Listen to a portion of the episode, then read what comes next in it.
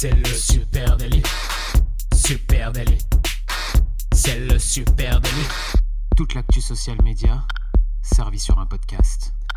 Youpi, c'est lundi et vous écoutez le Super Daily. Le Super Daily, c'est le podcast quotidien qui décrypte avec vous l'actualité des médias sociaux et comme chaque lundi, on vous offre votre revue du web social sur un plateau. Je suis Thibaut Tourvieille de la Broue et pour m'accompagner ce matin, je suis avec Adjan Chelil. Salut Adjan.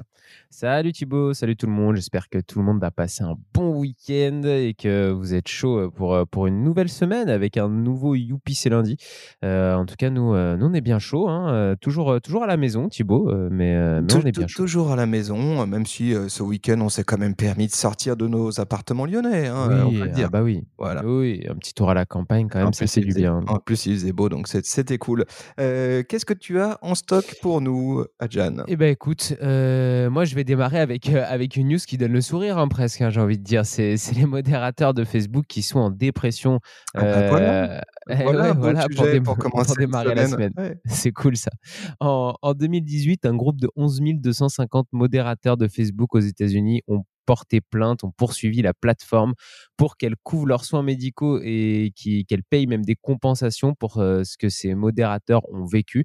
Alors au total, ça donnerait quand même 52 millions de dollars que Facebook devrait verser pour euh, bah, couvrir à la fois euh, les 6 000 dollars de frais médicaux de base de chaque plaignant, une somme obtenue euh, aussi après un accord entre les deux parties de 1000 dollars pour chaque plaignant, et puis un certain nombre d'entre eux euh, qui ont connu des préjudices qui sont bien plus graves et qui souhaitent euh, bah, se faire rembourser des soins, en tout cas beaucoup plus lourds, qui peuvent aller jusqu'à 50 000 dollars de réparation. Donc, euh, donc là, on Mais atteint des leur sommes. arrive à ces modérateurs? Eh ben, Ouais. Les plaignants expliquent euh, qu'ils ont souffert de stress post-traumatique, de dépression d'addiction, euh, né justement après le visionnage de contenu sur Facebook qu'ils ont dû modérer. Alors, ils expliquent qu'ils ont vu du, du contenu bah, qui était soit très violent, ils ont vu des meurtres, ils ont vu des viols, ils ont vu des images pédopornographiques. Bah, tu m'étonnes, au bout de, même de quelques mois à, à visionner que des images comme ça à son, à son taf, j'imagine qu'on commence à être pas très bien. Facebook euh, prend d'ailleurs le, sujet quand même assez au sérieux, hein, puisqu'ils ont compris qu'il fallait mieux euh, accompagner leurs employés, en tout cas mieux prendre en compte euh, cette partie du travail qui peut être très dure pour, euh, pour les modérateurs. Et notamment, ils ont mis en place des, séances où ils vont mettre en place des séances de coaching hebdomadaires et même des thérapies de groupe mensuelles. Donc euh, voilà, on se rend quand même bien compte qu'il y a un petit souci. Et euh, oui, pour qu'en gros tout le monde soit protégé, hein, nous tous, les utilisateurs de Facebook, et ben il y a certaines personnes qui doivent euh, regarder ces images assez horribles. Euh, certaines sont obligées de, certaines sont obligées de les visionner hein, pour, euh, pour pouvoir les supprimer. Euh, on parle aussi d'ailleurs de Facebook parle aussi d'ailleurs de montrer ces images à ces modérateurs en noir et blanc et sans le son pour essayer peut-être d'améliorer la vision qu'ils en ont. Voilà, en tout cas, euh, affaire à suivre, mais, euh, mais effectivement, ça doit pas être simple tous les jours quand on est modérateur Ouais. Facebook. Eh ben, tu sais, moi, les modérateurs de Facebook, je pourrais leur conseiller d'aller sur Instagram. Parce que Inst- Instagram lance des guides de bien-être. Tu vois, là, on a, on a, on a un fil conducteur ce matin. hein. Mmh. Euh, en gros, Facebook souhaite qu'Instagram soit à la fois une source d'inspiration euh, et aussi d'informations fiables. Et du coup, euh, dans cette optique, eh ben, il lance les guides Instagram. C'est un truc assez cool qui est passé complètement inaperçu et qui a été annoncé la semaine, la semaine dernière. En fait, les guides Instagram, eh ben, ils permettent de découvrir plus facilement les recommandations, les conseils euh, ou euh, carrément même les contenus de nos créateurs, personnalités publiques ou euh, organisations préférées sur Instagram. À quoi ça ressemble? Eh ben en fait, quand tu es sur un compte Instagram, eh bien tu sais, tu as les petites icônes grilles, euh, AJTélé, et bien là, tu en as une nouvelle qui vient se mettre à côté, qui ressemble à un petit, un petit news, un petit magazine ouvert en fait, et là qui te permet d'a- d'accéder à des contenus écrits, euh, mêlant images, écrits, etc. Ça ressemble un peu au format Canva, hein, pour ceux qui connaissent sur Facebook ce format publicitaire. Ouais. C'est assez étonnant de retrouver ça dans Instagram parce que là, pour le coup, on est complètement hors format. Euh, en gros, allez, je vous, je vous donne quelques comptes, hein, puis je vous les mets en note de cet épisode si vous voulez voir à quoi ça ressemble. Il y a, il y a peu de comptes pour l'instant qui ont assez, euh, qui ont accès à ça. Mais alors, euh, tu as euh, We Are Yuva Y U V A A euh, arrobase Sudadong S U D A H pardon D O N G arrobase Heads underscore together, etc. hein. Je vous mets une liste, il y en a une, Ouais. une vingtaine. Euh, ce qui est assez fou, c'est que en fait, tu as accès à des guides. Alors pourquoi de bien-être? Parce que c'est quasiment que des comptes qui ont un rapport avec, euh, oui, euh, le, le- le bien-être, le self-empowerment, euh, le yoga, etc., etc., la, la santé euh, mentale, on va dire. Euh, et là, tu vas retrouver sur ces guides, eh bien, euh, des publications, des vidéos, ainsi que des astuces et des conseils utiles sous la forme de vraiment de petits articles. C'est assez fou. euh, et, et du coup, euh, bah, évidemment, là, c'est un lancement euh, sur, un certain nombre de comptes bêta, mais on se dit, tiens, si à l'avenir, il y a ça qui est intégré dans Instagram, euh, plus rien ne peut euh, arrêter Instagram, parce que concrètement, là, tu as un site dans la plateforme social media avec des vrais articles hein, de, blogging. C'est assez fou. Voilà, je suis tombé là-dessus. Je, je, n'ai pas lu la news ailleurs, donc je suis ravi de vous la partager ce matin. Ouais, on va voir, euh, on va suivre ça attentivement. Alors voir comment ça, comment ça se développe, comment ça prend forme. Est-ce que les, euh, les utilisateurs euh, bah, utilisent cette nouvelle euh, possibilité?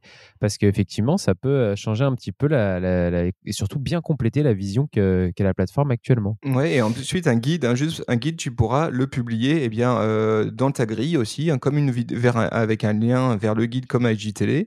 Tu peux la publier aussi en story euh, sous la forme d'un- d'une vignette qui renvoie vers ces articles-là. Ah cool. Euh, voilà, assez assez cool. Trop cool. Eh ben, écoute, on suit ça. Euh, moi, je voulais vous parler toujours de Facebook et de d'organisation de travail et d'employés, euh, puisque euh, Facebook devrait devrait continuer le télétravail. Alors bon, on sait que suite au confinement lié à la crise sanitaire qu'on a vécu, bah, Facebook a décidé de mettre de mettre beaucoup de monde en télétravail depuis chez soi. Et puis bah là, ils ont décidé de continuer sur cette voie-là. Les employés pourront ainsi continuer à travailler en permanence depuis chez eux en tout cas une partie d'entre eux. Et Mark Zuckerberg euh, aurait même déclaré Nous ne le faisons pas parce que les employés le réclament, mais parce que nous sommes là pour servir le monde et notre communauté et débloquer autant d'innovations que possible. Alors, comme on peut lire entre les lignes, Facebook fait pas ça complètement gratuitement. hein. Euh, bon, déjà, euh, on sait que respecter les, consignes sanitaires dans les bureaux, euh, Thibaut, on est bien placé pour le savoir puisqu'on a, on est revenu un petit peu au bureau. C'est très compliqué. Hein, il faut tout désinfecter à chaque fois. Donc, laisser les gens travailler de chez eux, bah, ça peut être aussi plus simple à gérer, surtout quand on est, euh, pour le moment, et quand on est une, entreprise de la taille de Facebook. Là, on parle pas d'une, on parle pas d'une petite agence. hein, on parle de, centaines de personnes qui doivent se rendre tous les jours dans, dans les bureaux. Donc, euh, donc, pour arriver à respecter les règles sanitaires entre tout le monde, on imagine que ça doit être un petit peu compliqué. Et puis, euh, et puis, c'est un télétravail qui devrait s'appliquer aux personnes qui ont déjà un peu d'expérience hein, dans l'entreprise. Euh, il y a cette voie-là. Il y a le fait aussi que Marquito espère recruter des, des, nouvelles personnes qui seraient pas venues travailler chez Facebook si elles devaient venir dans les bureaux, mais qui, euh, depuis chez elles, peuvent, euh, peuvent euh, être de nouveaux assets pour, euh, pour le groupe. Et euh, ça permet aussi à Facebook de tester bah, ses propres outils de télétravail qu'il développe comme, euh, comme Workplace. Euh, je vous ai mis un petit lien d'ailleurs si vous voulez en apprendre, euh, voir un petit peu plus euh, sur, euh, sur Workplace. Mais il y a déjà pas mal de monde qui utilise ça. Et euh, au final, bah, Facebook se dit le mieux pour pouvoir euh, continuer à développer, euh, à développer cette, cette plateforme, bah, c'est de, de tester pour nous directement avec plus de monde en télétravail. Donc voilà, Facebook continue sur cette voie du télétravail. Ouais, ce qui est sûr en tout cas, c'est qu'avec cette annonce, Facebook met aussi la pression sur le reste de la Silicon Valley, hein, parce que les Twitter, TikTok aussi, enfin bref, toutes ces énormes plateformes sociales qui ont tous leurs sièges sociaux quasiment dans le même euh, périmètre, dans la Ouais. même vallée, la fameuse Silicon Valley, et bien là, Facebook donne le ton. Ça sera intéressant de voir comment vont suivre les autres. On imagine aussi que Zuckerberg souhaite se couvrir contre d'éventuelles euh, attaques euh, euh, légales. hein. C'est-à-dire si quelqu'un Oui, aussi. devait être amené à être infecté dans le cadre de Facebook, on imagine que ça pourrait lui coûter cher, donc il préfère ne pas prendre de risques. Intéressant, intéressant. Allez, puisqu'on on parle de Facebook, je continue dans cette lignée avec Facebook qui permet maintenant de créer son avatar. Vous avez peut-être pu lire ça en ligne. Euh, C'était, euh, c'est une annonce qui est tombée la semaine dernière. hein. Le réseau a lancé la création d'avatars sur iOS et Android. Ça se passe un peu comme Bitmoji, hein, euh, qui, rappelons-le, appartient à Snapchat. On a tendance à, à l'oublier. Euh, et donc. Facebook Avatar, cette nouvelle fonctionnalité, eh ben, elle permet de créer son petit personnage virtuel hein, qui est ensuite euh, peut être intégré dans les commentaires, dans les stories, sur Messenger, etc. Ce qui est assez euh, sympa et puis peut- permet peut-être euh, de, de rajouter un petit peu de d'engagement, en tout cas de d'aller un petit peu plus loin que simplement les emojis, d'avoir quelque chose de plus perso. comment ça marche? Eh ben, tout ton application Facebook mobile, tu cliques sur les trois petites lignes horizontales en bas à droite là qui t'ouvrent le menu, le menu, et puis quelque part là-dedans, au milieu de, de ton menu Facebook, eh bien tu vas avoir avatar, et puis là tu peux essayer de le paramétrer. Voilà, j'ai fait ça ce week-end, c'était rigolo. Voilà, c'est pour l'anecdote. C'est pour l'anecdote, mais en même temps, ça rentre dans le cadre d'une espèce d'avatarisation des, euh, des réseaux sociaux. Je ne sais pas si tu te souviens, on avait parlé un petit peu de ça avec Fred euh, Cavazza, notamment dans, dans, un super épisode que je vous invite à l'écouter avec lui. Euh, on parlait un peu de ça et c'est vrai que c'est une vraie tendance hein, sur les réseaux de, de, de, rajouter son avatar, un peu comme dans un jeu vidéo, et plus avoir forcément directement une photo de soi. donc, bah, Facebook suit aussi cette tendance. Tout à fait. Euh, moi, je vais vous parler de Twitter maintenant, parce que Twitter va, proposer de nouvelles possibilités pour mieux modérer. Alors aujourd'hui, je suis beaucoup dans la modération, hein, mais, euh, mais pour mieux modérer et améliorer les échanges sur la plateforme, euh, Twitter est en train de tester la possibilité de choisir qui peut répondre à vos tweets, ce qui va changer en fait globalement quand même le fonctionnement de la plateforme.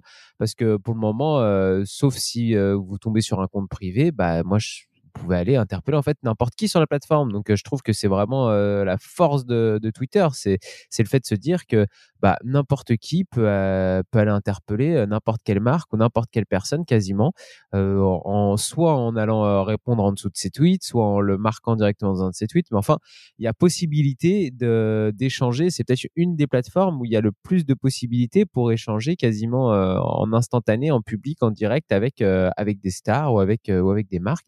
Mais c'est aussi ce qui fait un petit peu le côté côté dangereux de la plateforme, en tout cas qui, qui fait que bah, il y a du cyberharcèlement, il y a des propos haineux, il y a des propos racistes, homophobes, etc., qui sont encore très présents sur, sur la plateforme. Et, et bah, Twitter, pour essayer de, de, lutter un peu contre tout ça, bah, va nous proposer bien maintenant trois options différentes. une option qui en fait, qui permet à tout le monde de continuer à répondre à vos tweets.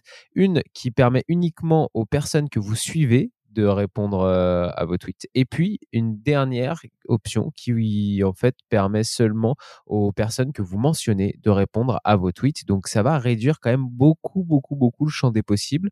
pas sûr que beaucoup de, grosses, en tout cas, de, grosses stars sur, sur, le réseau continuent à, à laisser tout le monde répondre à ces tweets.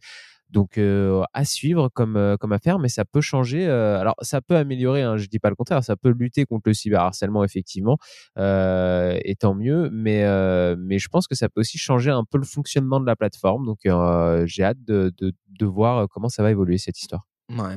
Euh, allez, moi je vais rester sur Facebook. Euh, Facebook qui ajoute. Euh, alors, tu sais, Creator Studio, on connaît tous Creator Studio, mais il existe une application sur mobile Creator Studio. Hein. Nous, on la connaît version desktop, on l'utilise maintenant de plus en plus hein, parce que ça commence à s'imposer comme étant la plateforme native du groupe Facebook pour publier, programmer, planifier des posts.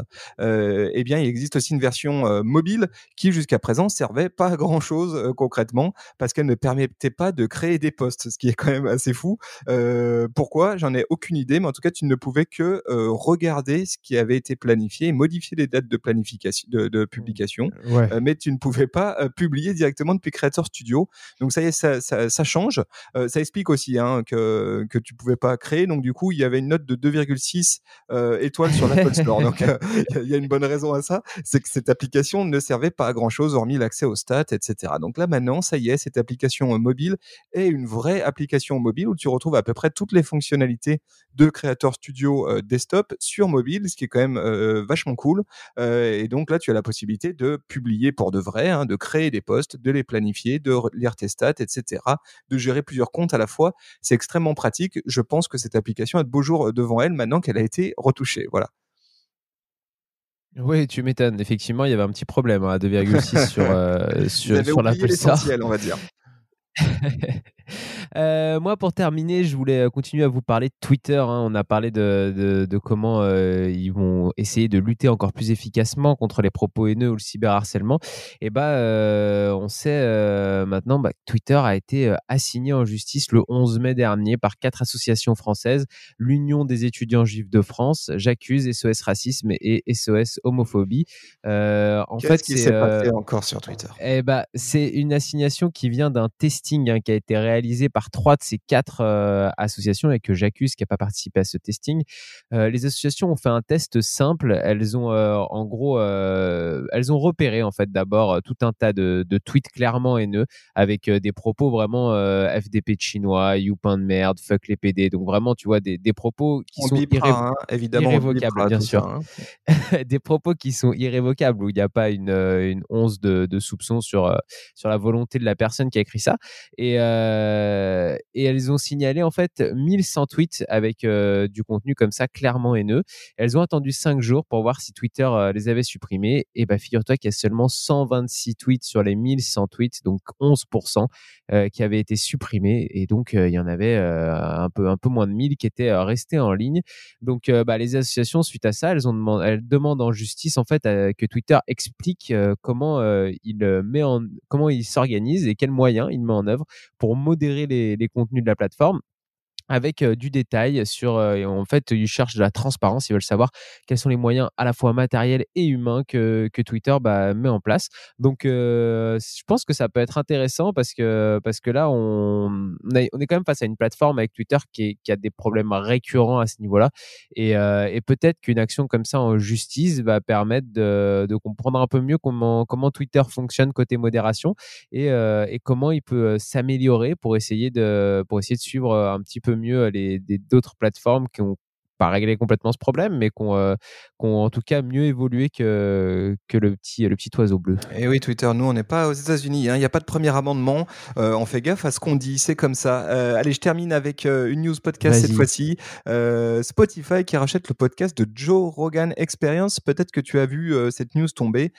Spotify a signé la semaine dernière un accord exclusif avec le podcast Joe Rogan Experience, qui est un des plus gros podcasts aux États-Unis. hein. C'est le deuxième podcast le plus euh, populaire sur la plateforme d'Apple, euh, selon euh, Podcast Insight. Et la chaîne de Rogan sur YouTube a également plus de 100 millions de vues rien qu'en mars seulement. Donc c'est pour te donner un ordre d'idée. Ah ouais. Euh, et du coup, Spotify dispose désormais bah, des droits exclusifs sur la diffusion des épisodes complets de Joe Rogan Experience.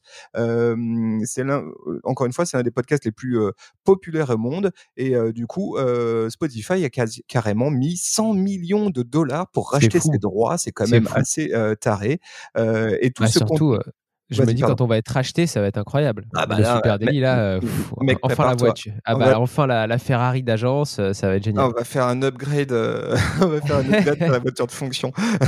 Euh, ce qu'il faut bien comprendre, c'est que jusqu'à présent, Joe Rogan Experience, c'était même pas sur Spotify. Euh, donc, à la fin de, l'année euh, 2020, eh bien, tout le contenu va basculer en exclusif sur, sur Spotify, Eh ce qui est quand même fou. Avec un truc assez intéressant, c'est que Spotify va proposer une version mix, c'est-à-dire à la fois l'audio et la vidéo, et tu pourras depuis l'application, eh bien, euh, choisir de switcher de l'un à l'autre euh, de façon, euh, de façon euh, transparente, on va dire. Hein. Je, veux la vidéo, hein, je coupe la vidéo, je mets que le son.